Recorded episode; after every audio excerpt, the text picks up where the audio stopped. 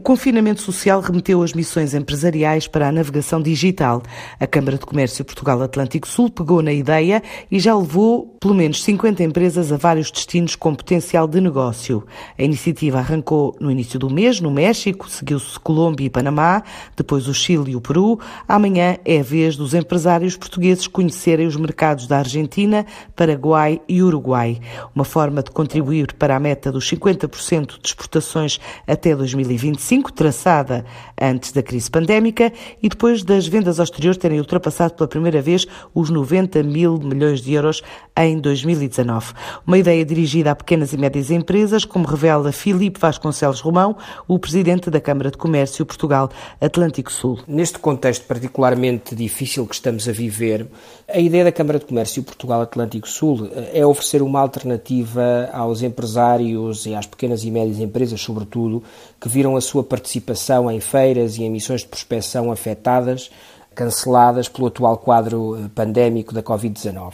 Este programa, o Connectec Portugal, já estava a ser estruturado eh, e estas circunstâncias eh, levaram-nos a implementá-lo imediatamente. Com ele, as empresas podem levar a cabo ações de prospecção por videoconferência com parceiros ou com potenciais parceiros dos mercados latino-americanos.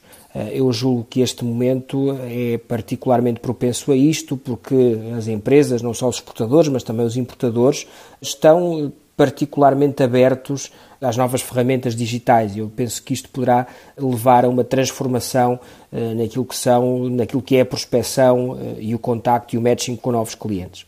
Em relação à Câmara, com a experiência que nós adquirimos nestes cinco anos no apoio à organização de missões empresariais das grandes associações multissetoriais e setoriais portuguesas, nós adquirimos esta experiência e o trabalho que estamos a fazer é feito com base nesse conhecimento eh, e nos inúmeros contactos que fomos adquirindo nos vários mercados, ao nível de compradores nos mais variados setores.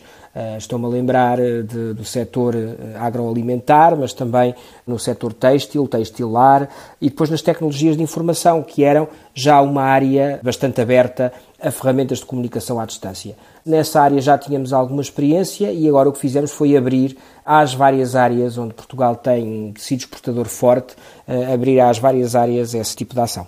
Já tivemos webinars do Connected Portugal, nos quais uh, reunimos uh, cerca de 50 empresas em cada uma das sessões de vários mercados latino-americanos, entre os quais a Colômbia, o, o, o, Panamá, a Argentina, o Uruguai, o Paraguai. Missões virtuais como alternativa para empresas que pretendem continuar a investir na internacionalização e aproveitam a quarentena para conhecer oportunidades de negócio na América Latina.